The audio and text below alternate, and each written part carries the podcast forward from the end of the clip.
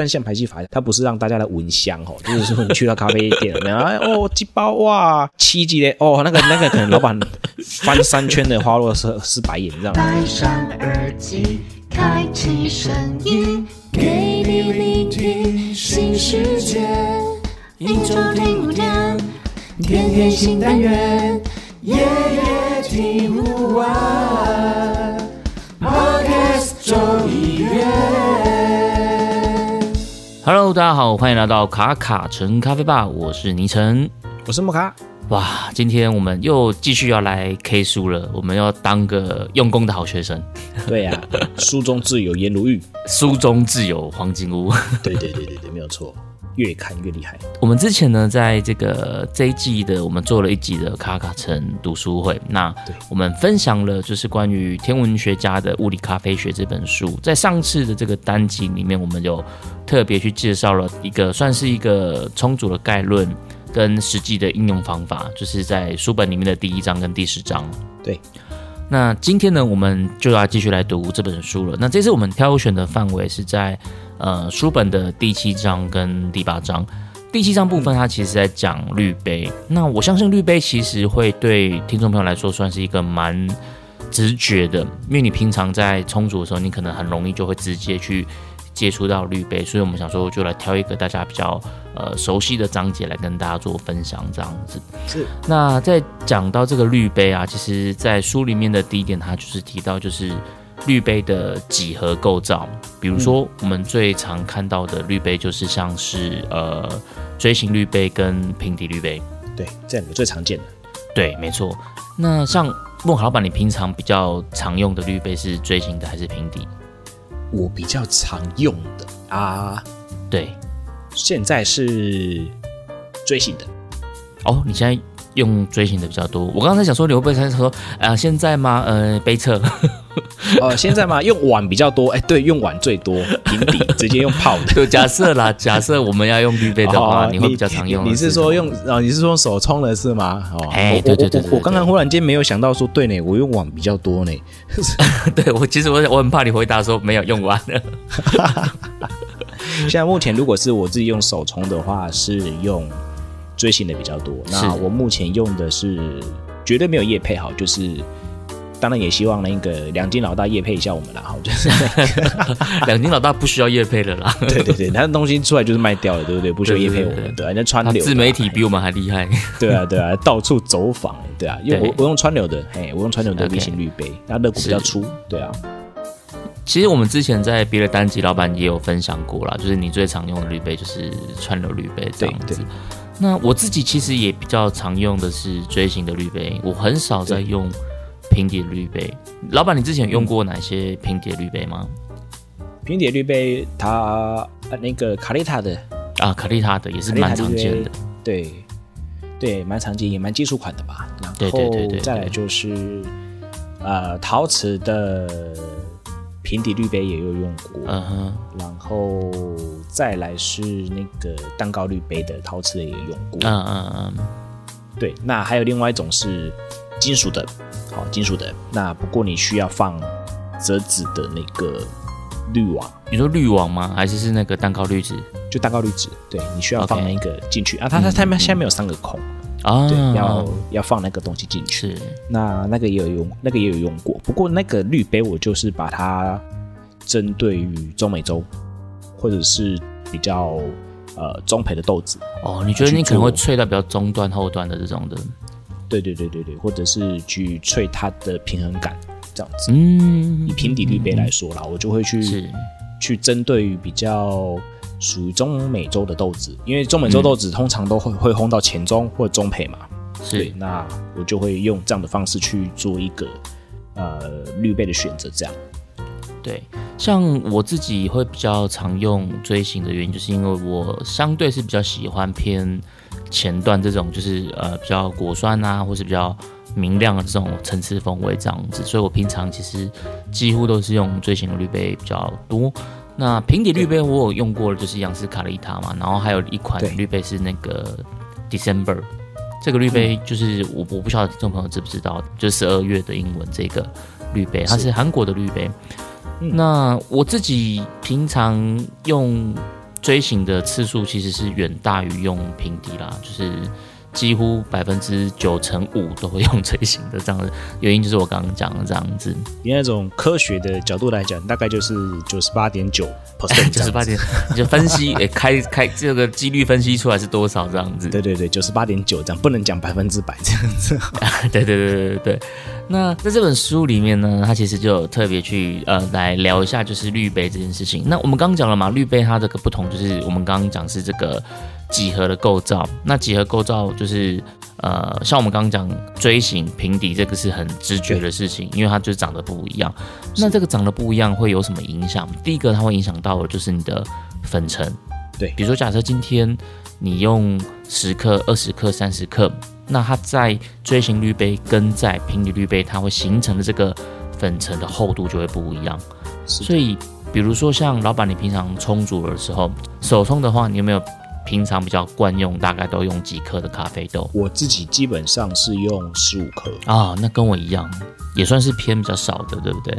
对我，我比较少会拉到呃二十克以上，最多最多我也只拉十八克，因为我觉得呃。它的空间，嗯，它能够去以以书里面的所谓的呃平流的状态来说的话，对，要让水好比较通过的话，我觉得 V 六零的话，大大的那一个，我觉得十八克已经算是蛮极限极限的，对。其实讲到这个，我觉得也蛮有趣的，因为最早我在买 V 六零滤杯的时候，然后那时候我就有想说要买一号还是二号嘛，就比较小的、比较大的这样子。那后来就是有一次在咖啡展的时候，就是有看到王车老师在冲咖啡这样子，然后他冲完之后就是，呃，会有一些可以互动交流什么的。那后来我就有去问，跟他们的团队就是问一些问题啊什么的这样子。那后来他们就说，基本上他们用的咖啡粉的克数也都是会很少的，就像跟其实跟刚刚老板讲的方向蛮接近的啦，可能大概就十五克、十六克，很少超过十八克这样子。所以从那一次之后，我就想说，哦，好，既然王策老师都这么讲了，他们团队都这样讲了，所以我就是也都是谨守这个原则。就算我其实并并不是很理解为什么在当时这样子。对，那其实现在在看这本书，你就会理解到啊，其实这个跟嗯你的这个粉尘的这个厚度其实就会有关系。所以像我后来几乎固定在用的参数，也都是用十五克在冲。可是，如果今天像我们，我跟木卡老板都是用十五克的咖啡粉嘛。可是，如果你今天如果是用十五克咖啡粉在平底滤杯上，可能就不见得是那么的友善。对，因为你的粉尘厚度也许就会有点不够。那你你你又没有办法很有效的均匀都萃取到？那可能真的就要看你控水的这个手法这样功力了。对啊，是是，因为有时候它的那个整体有，就是有人会问我们说，到底要堆粉墙好？还是不对的好，是是是，还有常常被问嘛。对，那其实我是觉得说，应该是书里面有谈到了，就是说，其实应该是要让水顺利的通过咖啡粉，对，然后均匀这样子。对啊，对啊，对啊，我觉得这是比较比较比较完整的平均的萃取方式。对，那在看这本书的时候，其实有有一页图啊，它让我印象很深刻，就是。事实上，这个图是在第四章萃取那边的，但是因为刚好跟滤杯的构造有有关系啦，所以就是这边我就一并稍微聊到一下。因为那个图对我来讲是印象蛮深刻的。它其实有提到说，像平底的滤杯啊，它的萃取理论上来讲，它是会相较于追寻滤杯是会比来的比较均匀、比较一致的。但是它有提到说，就是对平底滤杯，它在水平面的萃取的均匀效果其实会比较好。垂直面的均匀萃取的效果就会比较差。对我刚刚这样讲，是不是好像听起来有点抽象？对不对？抽象是没错。对它，它其实，在图在在书里面，它是有用一个图示去表示的。比如说，假设今天我用个平底滤杯的话，然后我用水平面把它分成上中下三层，因为因为滤杯是平的嘛，所以我就直接把它分成横的上中下这样子三层这样子。那他说，在最上层，就是我的水平的最上层那一层的萃取均匀效果其实是会最好的，对。但到了最下层那边，就有可能会有萃取不足的状况。状况。对对，这个其实蛮让我讶异的。对对对对，跟我原本想象的有点不一样。因为一般我都会觉得说，应该是最下层的萃取的，呃，应该是会萃取的最高这样子。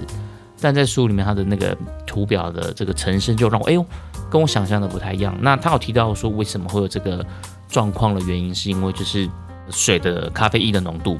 对，因为你越上面的粉接触到的水一定是越新鲜的，是。那你流到下面的那些水，就是已经是带有一点咖啡浆、有点浓度的这种。那它它在跟下下面的粉层在做萃取交换的时候，它的萃取效果就会比较低一点点，所以那边的粉层可能就会比较有萃取不足的状况。然后就哦，这个我都没有想过有有这个状况哎，我就觉得这个是我在看这本书的时候有有一个新的亮点这样子。忽然间忽然间想到哦，好，那那下次下次再换其他的方式冲平底滤杯看看这样子。对，然后相反的呢，在锥形滤杯上，因为锥形滤杯。它的这个粉墙就是最下面是会有点收缩进来的嘛，因为它是锥形的，所以它其实一样在最上层的部分，我一样会萃取的是最多的，因为我有新鲜的水。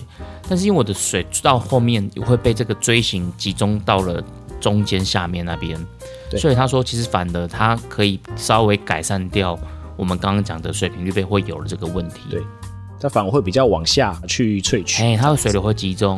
对对对对。所以这个东西就反了，锥形滤杯它在垂直的萃取均匀度上，其实效果就会比较好。所以水平是平底滤杯的萃取均匀度会比较好。那在垂直面来讲的话，其实是锥形滤杯会比较均匀这样子。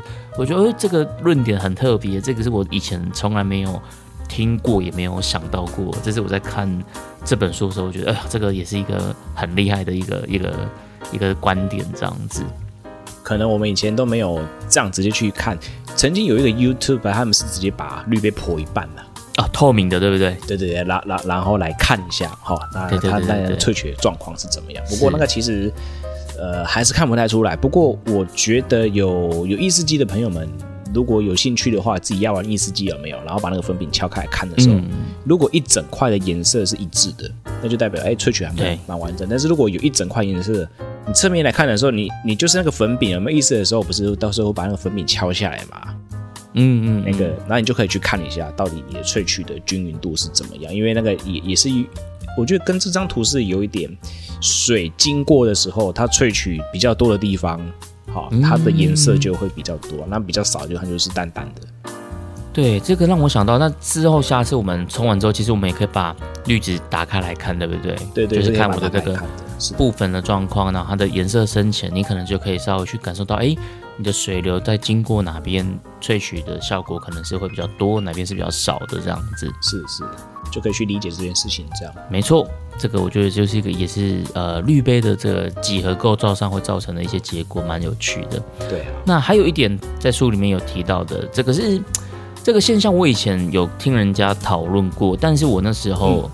没有特别的深入去看，然后在这本书里面，他其实有特别提到，就是说会有水流绕道的这个现象，就是有点怎么讲，就我的水没有完整的经过我的咖啡粉，从旁边侧流掉了这个现象。那在书里面，它是把它叫做水流绕道这样子。对，孟老板，你之前有听过或是有经历过类似这样的一个状况吗？我自己觉得它比较像是把粉墙冲垮了。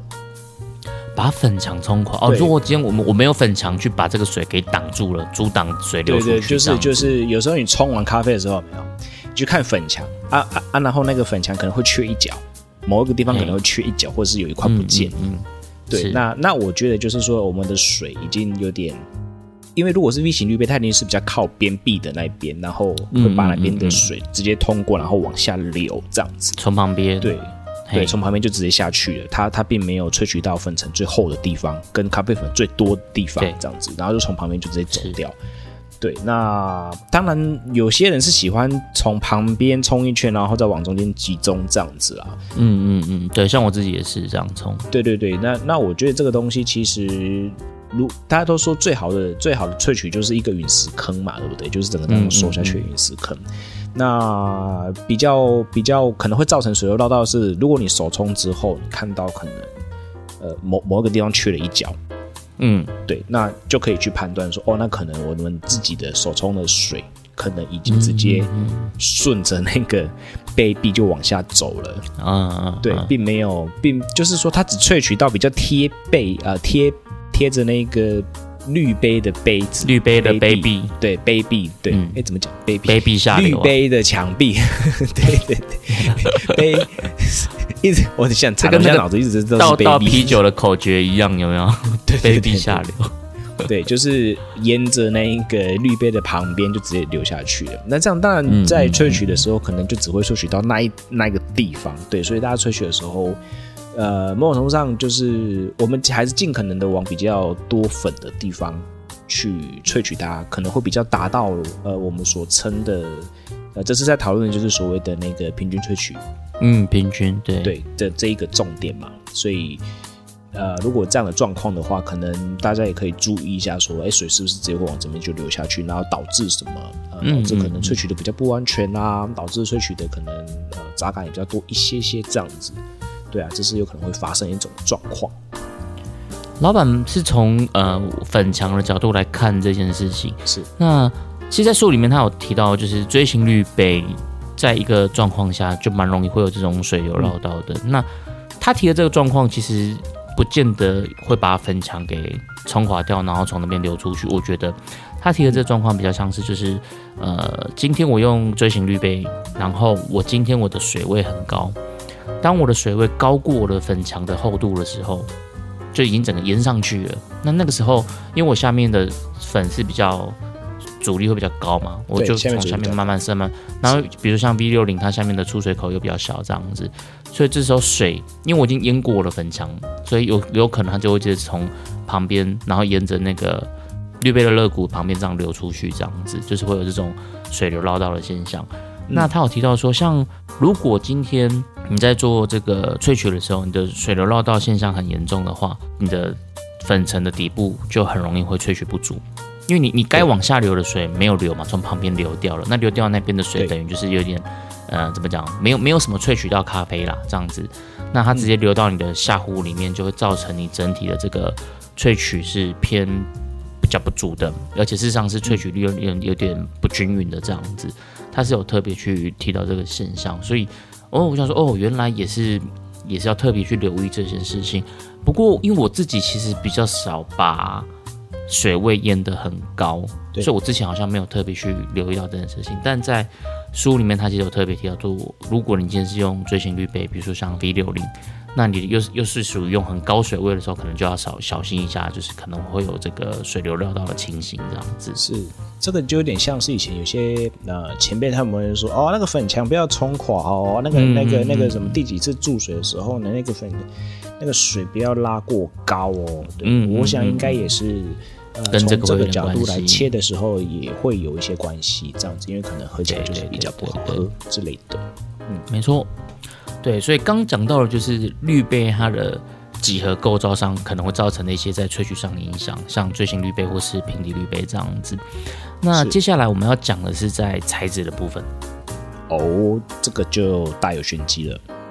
对，比如说像大家最熟悉的 V 六零滤杯，其实 V 六零滤杯它就很多不一样的材质，对不对？对，有树脂的，树脂的，对，然后陶瓷的，对然后有玻璃的，对，还有玻璃的。我记得这三个算是大众，对对对对对对。算是大众。那像我们刚刚讲到这几个不一样的材质啊，其实这个会有什么关系？就是会有它的隔热效果的问题。嗯，那什么是隔热效果？在书里面它其实有提到跟隔热相关的两个很重要的因素，就是第一个叫做导热度。我觉得导热度还蛮蛮直觉的，就大家还蛮容易联想的。对。那另外一个因素叫做热容量。OK，哎，热容量就比较抽象了一点，对不对？如果一开始看到，可能要想一下。对，其实这个概念之前有人跟我讲过，但是我那时候没有很完全理解这件事情，还没参透。对对对对对 对。然后在看这本书的时候，我又我又重新想到那时候人家跟我讲的这件事情，我就哦，有一点恍然大悟这样子。哦，那什么叫热容量？就是比如说今天一个滤杯，它其实是会吸收掉你的热水的热能的，是的，没有错。但是这个滤杯它的热容量越大，它就会吸收你越多。对，等于说你把它想象成就是它是一个怎么讲？哎，吃的吃的吃吃的怪兽兽，，对对对对对，吃的怪兽。那它可以把你吃的东西多，还是它可以把你吃的东西少？对。那再讲具体一点点好了，比如说，假设我们先不讨论不同材质的导热度。我们今天假设都是陶瓷好了，对，那陶瓷的 V 六零跟另外一个叫做陶瓷的折纸滤杯 Origami，也是我我个人蛮喜欢的一个滤杯。这两个滤杯一样都是陶瓷的，可是哪一个比较重？应该是 V 六零，嘿，对，V 六零它比较厚。对 V 六零比较重，所以虽然说它们一样都是陶瓷的，假设它们的导热度是差不多的状态之下了哈，因为它材料也不一样，但假设差不多的话，V 六零它的热容量会比较高，所以它会把你的是比较多的热，对，它会偷走你热水的热能，会偷更多这样子。对，那简单来讲就是怎么样去判断这个滤杯的热容量？简单来讲就是看它的重量，没有错。越越，重的它就越会吃。对，哎，好像跟我们人一样哦，突突然默默的哦意识到了什么事情这样子。可能看一下自己的肚子，越重的越会吃。哎，对对对对，怎么突然讲到有点讲完自己自己有点心虚一下这样子。对，那看看一下自己肚子，是要进来做深蹲了，做二十下深蹲呢。讲完自己心虚了一下这样子。对呀越重的越会吃这样子。吃热量，吃热量。对，这个就是热容量的概念，这样子。对所以假设今天你是用一个陶瓷的 V 六零，基本上它就是会把你的热水偷走很多的热量，这样子。那讲完热容量，我们讲回来，大家比较直觉就是导热这件事情。对。那像我们刚刚讲到嘛，B 六零有三种的材质，就是呃玻璃跟呃树陶瓷，对，还有树脂这样子。对，那这个应该就蛮好理解的。哪一个导热最不导热？哪一个导热就不导热？树脂比较不会导热，对，它传递热的会比较慢嘛。那像金属导热就很快，哦，金属导热超快。陶瓷、玻璃导热也都还蛮快的这样子。对，所以以导热度来讲，其实像陶瓷啊、玻璃啊，它都会比树脂来的导热度更快这样子。是的，这就会影响到什么？就是如果今天我们在冲煮的时候，我们没有先去预热这个滤杯，对，先洗滤纸啦，没有先哎洗滤纸是是是是是，因为一般通常我们都会洗滤纸嘛。那对对，其实滤纸洗不洗，其实网络上也很多说法嘛。这个大家其实普遍现在都认为洗不洗的差别没有很大啦。对但是站在预热这件事情，其实你应该要去预热滤杯这件事，我觉得是蛮必要的。对，会比较好去做萃取。对，尤其当你今天的材质是那个陶瓷啊，或是玻璃这样子。那像老板，你平常有特别习惯用什么样材质的滤杯吗？我现在都是比较用陶的滤杯，也是陶瓷比较多，对不对？对，陶瓷比较多这样。那、我我我个人的经验是这样，就是说用用树脂滤杯跟用陶瓷滤杯的话，是我觉得我觉得树脂的滤杯做起来的层次会比较有趣一点点。但是如果这个是我两个都没预热的情况哦，哦，我两个都没预热的情况这样子。是是但是如果我今天用有预热的情况，就是说我陶瓷跟树脂预热的情况，我觉得比较平衡的反而是陶瓷的。哦，你觉得比较平衡是陶瓷？对喝后的感觉，嗯就是说，呃呃，前中后嘛，整个平衡的角度来说的话，嗯嗯，我觉得反而陶瓷的表现又还不错。OK，对我个人是比较喜欢用陶瓷这样子。那当然，V 六零的树脂的部分的话，我觉得也没有表现到很差，嗯对，也没有表现到很差这样的。只是说，我觉得有预热跟没预热的，他们的表现会蛮不一样的。对啊，我觉得也会鼓励听众朋友，哪一天你可以试试看，然后做个记录。对，像这个我就比较没有这么完整的经验，因为我的滤杯都是有陶瓷也有玻璃，但是我没有树脂的滤杯，所以我好像几乎没有用树脂的滤杯冲过这样子，所以我的经验几乎都是陶瓷或者是玻璃这样子。那其实像在书里面，它就有针对我们刚刚讲的这些不同的材质，它都有去做那个温度的测试。它的测试上的概念大概就是，比如说今天我都是用一百度的热水去呃淋在这些滤杯上面这样子，然后大概过了几分钟之后，它的温度变化会怎么样？对，然后分别不同的材质以及有预热跟没有预热去比较它们这个温度变化的曲线这样子。对，那当然结论就是跟我们刚刚讲的就是一样，就是如果今天我是用陶瓷或是玻璃的话，基本上它温度会掉很快，所以你今天在萃取的时候，你可能就要把这点考量进去。所以事实上，我今天用不同材质的滤杯，我的参数上应该是会略有一些些的不一样，因为在温度的补偿上，它的这个掉的速度就是会不太一样。是，对，所以呃，这个是我觉得也是一个大家在冲煮的时候可能可以稍微留意的一个小地方，这样子。那在书里面，我觉得还有一点，我觉得是比较有趣的地方，就是说，因为会有考量到我们刚刚讲的这个调温度这件事情嘛。那其实像作作者里面，他就特别提到说，他很喜欢用的是，呃，整个温度的变化是相对比较稳定的，所以他就会用 Faro 的 X 滤杯，它是一个金属材质的这样子。那是因为它温度会掉的比较慢，所以今天它在充足的时候。它就会用比较低一点点的温度，但是相对，它整个在温度变化的曲线就不会那么快。因为我我今天如果掉很快的话，我我可能要用高温的温度去补偿它嘛，对不对？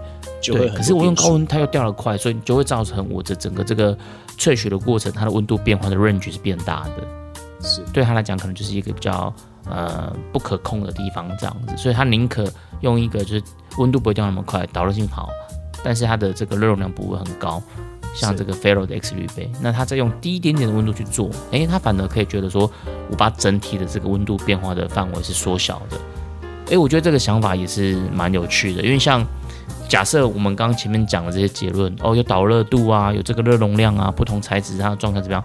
其实我也不会想到说，哎，我可以用这样的一些手法上去做一些修正，这样子，我觉得在这里是他蛮厉害的地方。我我觉得这边整段这样子去描述的时候，我会觉得不愧是科学家，你知道吧？真的，只有科学家想得出这些事情，就是他们在想的事情是如何 control 跟跟假设 A 假设减少一些变音，一个对减少变音，然后在在一个框架里面，就是。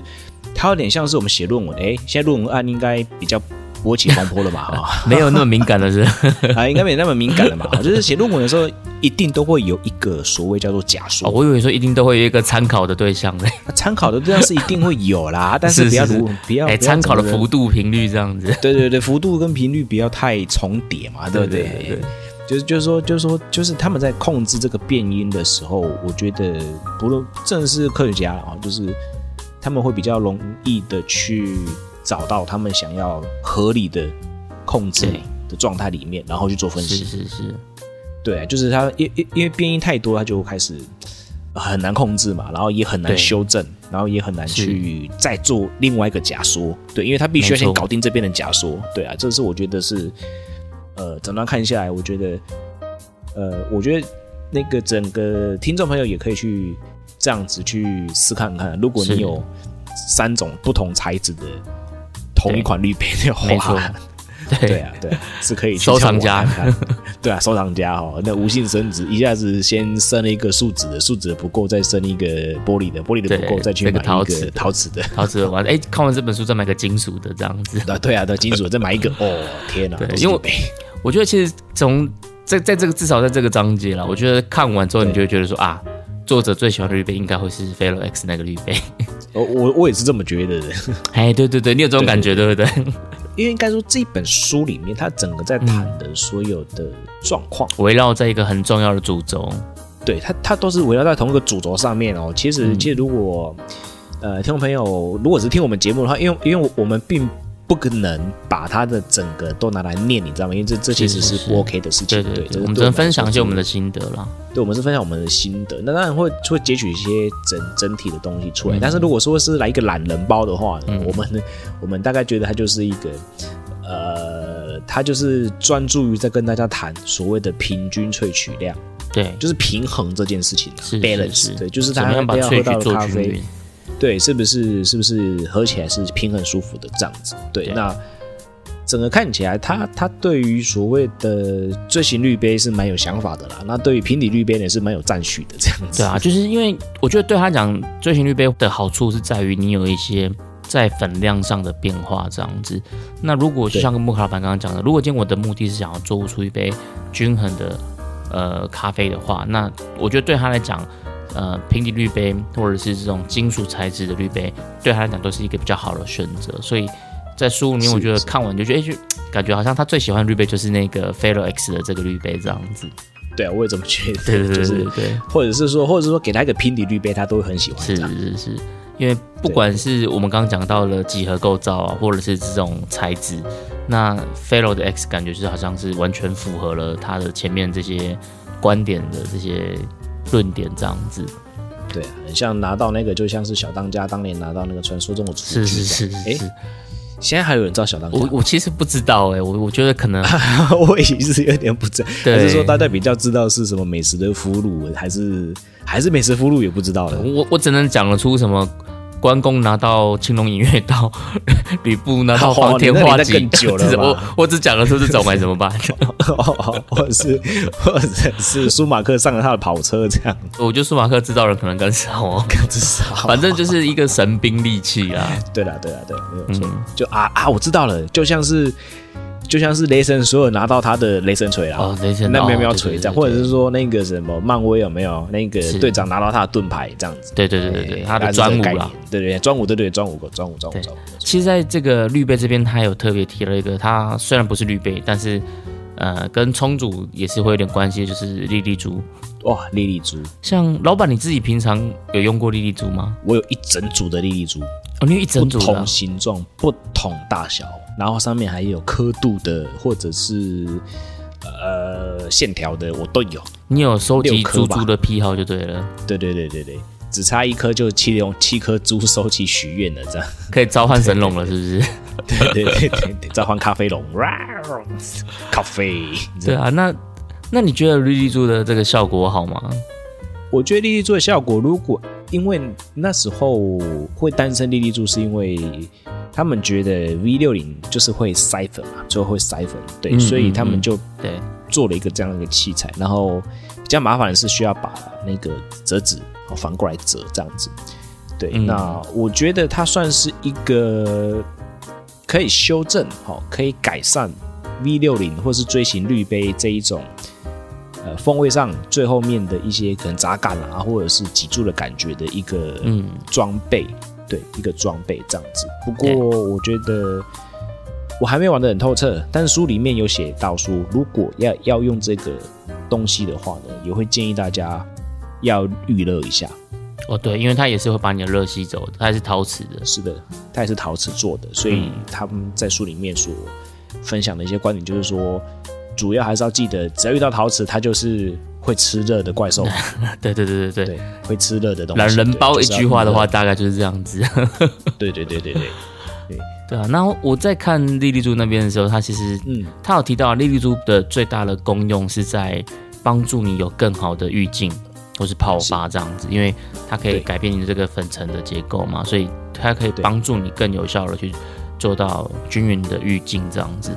但他说，对于整体的这个萃取或者是风味，好像比较不会有太大的影响，所以它的功用主要是在于浴巾那一段这样子。这是书里面，因为我没有用过啊，所以我不知道。不过书里面他提到的观点是这样子，这样。其实我觉得，我我这边再提供另外一件，就是说我们曾经有在做实体课程的时候，我们曾经也是因为这样子，嗯，呃，有泡发跟没，就是有闷蒸跟没闷蒸的。的出杯的方式导致了风味上面的差异性。嗯，那那你觉得会有什么差别？哦，风味会更明确一些哦。在我我们实际的一个呃操作经验下面是说，如果前面有比较良善的闷蒸，对，哦，就是说那个水有没有有有比较完整的跟跟跟打湿所有的咖啡粉？对对对，在这个情况下面，然后就会萃取的更。多东西出来，嗯嗯嗯，它的发展会比较完整，对它它的整体的发展会比较好，就是至少第一个它会比较呃风味特征比较明显，是对。那你说好不好喝，这其实是主观了哈。那那在我们的我们的经验是说，哎，有闷蒸之后，我们再加到我们要的固定水量，然后之后什么都不动它，之后再把咖啡取出来的情况下面，它的这个整体的萃取是比较。完整的，是是，对，就是比较平均萃取的概念这样。没错，所以我想在书里面提到这个部分的话，我想，呃，也是在提倡，就是因因因为 B 六它就是你你你有可能在我们的水柱太小的时候，只达到比较表面区域而已。对对对，它还没它还没有整个渗到呃里面去，或者是说它有一些地方它其实是没有，你只是看到表面，可是被盖住的可能在下面我们没有发现。那用粒粒珠它是把它顶顶上来嘛，把它顶到。顶成一个像圈圈的样子嘛，所以就比较呃有利于这样的一个状态，然后也比较有利于萃取这样子。嗯嗯嗯，对啊，所以呃，第七章的部分就是关于滤杯的内容，大概我们会分享一些我们的心得是这样子。那在第八章，它其实在讲的是咖啡豆的新鲜度。讲到这个咖啡豆的新鲜度，我想莫卡老板你应该蛮常被问到一个问题，就是咖啡豆要怎么保存？那其实，在书里面他就有提到了关于咖啡豆的新鲜度，其实有一些杀手，对不对？对啊，超级杀手就是你可能放在某些地方，很快它就死翘翘了。嗯，风味就会死翘翘。对，风味就会跑得很快。风味就是，第一个不要把你的咖啡用透明的袋子装哦，会有光照进去。对，光照进去的时候，其实会蛮快就加速加速，对，加速一些氧化了。然后，其实时间也算是一个破坏咖啡新鲜度的一个杀手。对，这很很直觉嘛。如果放太放太久啊，对，然后风味就慢慢跑掉。然后热能。好，讲到热能，我这边有个小故事可以分享，就是曾经我们有一次要要测一只豆子，要测一只豆子，OK，但是我们又没有太多的时间去去等它那个排气掉，嘿，那我们就把它放到什么？我们就故意弄了一个比较热的箱子，哦，真的假的？对。用一个比较热的箱子，嗯，可能可能那个灯泡会发热的啦，对，然后给它照一个晚上，这样不会整个挂掉吗？其实还好，其实还好，就是说我我们期待它加速，不要那么，对对，我们期待它赶快加速的后手，对对后手，就是说让它可能把赶快赶快赶快去呃排排气呀，然后我们就增加环境的温度，嗯嗯嗯嗯，对，所以很常有人说啊，冬天咖啡可以保存比较久，没有错啊，因为冬天。可能温度没有没比较没那么高，所以它保存的比较温度绝对也是关系。对对，温度也是关系。那再来就是我们台湾还蛮潮湿的，那潮湿的情况下面也会蛮常让呃豆子的整个新鲜度不见。那再来就是一直跟一直开开关关的话，好，一直豆袋一直开开关关就跑进去，氧气水汽啦、氧气啦，他们就跑进去。所以对，所以这两个也都会比较容易影响。那热能的部分，我觉得以台湾的环境来说，嗯，就放在阴凉处，我觉得就应该就还 OK，对啊。但至少开封后一个月内赶快把它喝完，对啊，赶快把它饮用完，我觉得都还比较就还比较 OK 这样子。比较常见的保存方法，应该就是用有排气阀这种咖啡袋嘛，对不对？对对，用有排气阀那种咖啡袋会比较好一点点。这个算是最简单也最实用的一个方法了，这样子。对对对，它是一种非常。你你会觉得说，哎，排气阀而已，那没有没有跟大家讲，有排气阀会好很多，因为它会把整个压力值固定在那边，然后咖啡度的新鲜度会固定在那边，对，然后而且会压力过大的时候才会，对对对对。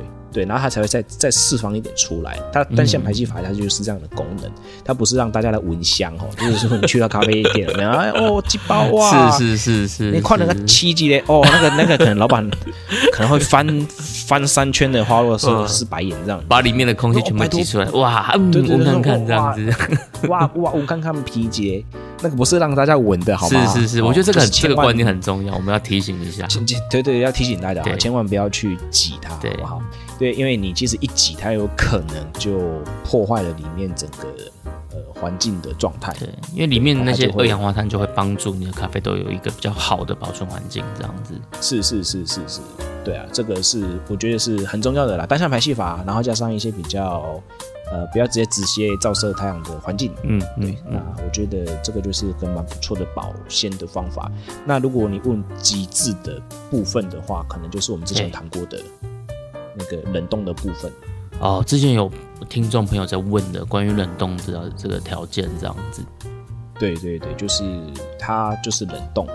嗯，那还有另外一种了，还有另外一种，我觉得就是，当然这个东西我不晓得台湾的厂商多不多，是那台湾的厂商有没有在做这件事情？那我就一样压罐，然后有打了氮气的话，它其实也可以保存非常久。哦，打氮气应该比较少，对不对？我很少看到打氮气的。对，燃气其实很少，因为其实咖啡豆它算是蛮机器在使用的一些产品嘛，所以我觉得这个东西是比较比较常在的。呃，我觉得大厂可能会比较常用，嗯嗯嗯，那种可能呃，他们一次量产的，像雀巢啦，那种打开不是会都会那种爆一声的，那可能就是他们那种那种一些气体在散在散掉这样子。对对对，那。主要如果是打惰性气体的话，打氮气的话，通常都可以保存蛮久的。嗯嗯嗯嗯，就像是我们那个洋芋片，它不是都鼓鼓的嘛？对，那里面都其实都是都是打一些多晶气体进去这样子。对，这就洋芋片一打开，发现里面卖的是空气这样子。啊，对啊，卖的是 卖的是氮气。对对对对对对，在 书分之一，在书的这个第八章，它主要就在讲一些咖啡豆的新鲜度，然后跟一些保存方式这样子。那我觉得它最最直接、简单使用的就是单向排气法啦。那嗯，他也有也有提到，如果你今天你想要冷冻的话，就是你要先分装这样子，然后拿出来就要马上磨、马上用这样子。所以呃，就有有提供了一些这种保存方式给大家做参考这样子。那我自己觉得比较特别一点是，他有提到说他会用咖啡豆的豆豉去用咖啡豆去去挖咖啡豆，因为其实像我自己就比较懒，我都会用倒的，我每次都是直接倒倒倒，然后看我要几颗，十五颗就倒倒倒倒十五颗。那他有提到说，其实你用咖啡豆豆豉去舀比较好的原因，是因为二氧化碳是比较重，找一个汤匙去把它舀。或或事实上很多都时候会会有附赠豆豉啊，或者什么的都也是都可以用这样子。那他有提到这件事原因，就是因为二氧化碳它是比较重的气体，所以它会在呃，如果你先正常放着的话，就会在比较下面，会比较接近你的咖啡豆去帮你的咖啡豆。隔绝掉水汽、空气这样子，所以你用是咖啡豆池去挖的话，比较不会破坏掉这个结构的改变。可像我这样用刀用刀的，可能我的二氧化碳就被打散了，我的咖啡豆就会大量的跟氧气去接触到交换。对对对，这是蛮容易的。对，像这件事，我觉得其实也是一个很很很细微的地方。可是，在看这本书之前，我根本不会去意识到这件事情有。多大的差异？因为我我只是单纯觉得，有些人可能是觉得，就你的手要不要去摸到咖啡豆，要不要去碰到咖啡豆这样子，所以有些人用汤匙。但我就觉得，我我我比较懒嘛，我都是用刀的，是用刀的。对对对，但 看完书才发现，哦，其实还是有一点点差异耶，即使是在这么细微的地方。对啊，我觉得科学家终究是科学家，魔鬼藏在细节里，没有错。所以，嗯，我觉得整体来讲，就是在看这本书的时候，他会跟你。解释很多跟咖啡有相关的一些物理现象，他可能不会直接跟你说你应该怎么做比较好，但是他会跟你分析每一件事情它背后的原因是什么。那你可以自己去思考这件事情，然后呃，进而去决定看要不要调整你任何的一个充足习惯。这样子，我觉得算是这本书是一个很科学也很客观、很中立的一个地方。是，就是我我觉得目前来说。呃，应该算是我看过书里面算是蛮完整的一些讯息，是是。因为有时候，有时候很奇怪，因为因为我是觉得说，每次像咖啡论坛啊，或者是说咖啡的交流区啊，各社群我们都会去聊的时候，都各自有山头嘛，各自有人马这样子，哎，有种文人相亲的这种感觉。对对对，然后就是这样子，然后就有一派说的是这样，有另一派说是这样，然后。对，那我觉得就看完这本书之后呢，我我就会觉得说，好，那其实他书里面其实都有提到各路人马所提到的一些点，嗯，所以你不同的切入角度、不同的前提假设，后面讨论的脉络可能都会不一样，这样子，对，就会不一样。不过我觉得就像像是这本书，我们刚刚我们从在介绍这本书，或者是我们读后的一些新的时候，其实我们在聊的东西都是所谓的呃平均萃取率的这个事情，是是是，围绕着这个主轴。对的，围绕这个主轴，对，这这主轴并并没有去，我我们一直都没有去谈到，呃，或者是说我们没有一直主要去谈到说，哦，这样会比较好喝。对对对对，是说，对我们是说一定要怎么做才是最好喝的？没有。对对对对，因为这东西是主观的。那我觉得看完这本书之后呢，也会提升，呃，某蛮多地方，就不管是呃保存的动作也好啦，然后萃取的方式啦，啊，充足的习惯啊，充足习惯啦，嗯，那。或许以后也会很多人开始买平底滤杯啊 之类的。其实现在越越我觉得越越多人在用平底滤杯了，尤其是我觉得像是特殊处理法的话，其实会蛮适合用平底滤杯的。我自己觉得啦。呃，你这么一说，的确的确有可能哦。然后平底滤杯加上碰骨折的四六法，可能会不错。嗯，对，我觉得啦，对啊，就是它可能会比较完整的去去平均做一个萃取，这样没错，就不会可能有。因为特殊处理有时候会有些酱油味啊，就是要发酵过度嘛。对。然后它是一种发酵比较多的豆子。那如果烘焙师他又做了比较多的烘焙发展的时候，它其实有时候冲太挤的话，嗯嗯，那它的风味挤在一起就会有咸咸。对。那咸咸的时候呢，又加上一些发酵的味道，嗯，哦，那这个时候通常都会，对对对，大家都会觉得说，哦啊，这个怎么有点咸咸的哦？那其实，其实加点水兑点水，它其实拉开就没事了啦。对，那其实就是说，或许或许买个平底滤杯，然后这样子冲，可能也会改善这件事情。对啊，就是说，对，安全有效这样子。对对对对，可能会比较一些体验感啊，让大家比较喝起来比较不会那种觉得哎呦怎么怎么有点呃不太喜欢的味道这样子。嗯嗯嗯，没错。所以虽然说这本书里面很多密密麻麻的公式，真的是会让人家看了就是呃想要退避三舍这样子，但是说实在的，我觉得就是你真的不用太纠结在那些公式，你只要好好的去慢慢的啃这本书，因为我觉得。像我自己看过第一遍的时候，有些东西你还是会有点卡卡的，但是你可能慢慢的再反复多看几次的时候，再去消化的时候，你会有一些新的不一样的收获。我觉得这是一个很实用的一本书，相信看完绝对可以帮助你咖啡的冲煮功力大增。对啊，就我想我们选这本书，其实我应该是一开始我们有挣扎吗？有挣扎了一下，坦白讲。毕竟感觉是蛮硬的，这样可以应该不是一下，是好多下。对对，就我靠，这怎么做啊？这计划怎么安排啊？然后但是没想到，哎哎，越越看越反映出其实我们在日常所遇到的一些东西，是是是是。所以对啊，然后也透过书来解释，然后我们也把它分享给呃在空中一起与我们陪伴的朋友们，这样。对，其实其实我觉得我们还是没有办法把它讲得很生动了，因为很多东西这种东西真的是你必须要很。结合自己一些实物上的经验，你可能才会有一种很很有共鸣的感觉。如果只是理论，它就会有一点点空洞，或是会有一点点距离感。所以，我我也觉得我们我今天在讲这件事，是很多地方我没有办法把它讲得很生动，但是还是希望这几集的这种读书会的内容可以给呃听众不一样的视野。那你听到一些东西回去，你可以再试看看。那也许它跟你的重组经验是可以结合在一起的，那可能就会变对你来讲就会是一个很有用的资讯。对啊，可是但是我觉得有时候，呃，不管是声音也好，嗯，有时候可能影片也没办法看得很清楚了。嗯嗯，我说实在的，在咖啡这个相对性，它它没有绝对性嘛，有相对性嘛。但是就是说，我们就尽量提供讯息，对啊，就让大家的呃资讯呢有不同的角度啊，多元啊，然后来呃。做出一杯自己喜欢的咖啡。其实我觉得用 podcast 来做读书会是一个，呃，也还蛮不错的形式。因为 YouTube 虽然它有影像上、视觉上这种便利的地方，但是，嗯，呃，像我们这样子可以对谈，其实我觉得可以很多地方可以聊的比较细，也可以聊的比较深。所以我觉得，呃，这是这是声音节目的优势啦，对啊，那就也是希望，呃，这样的一个企划主题，听众朋友听了也会觉得是。呃，有收获的这样子，是的。好，那我们今天的这个卡卡城读书会就到这边告一段落啦。没有错，希望今天这节内容大家也会喜欢。我们下周见喽，咖啡展见，拜拜，See you next time。下周一请继续收听由依依奎哥主持的社畜小酒馆，摆脱工作职场的阿长，拜拜。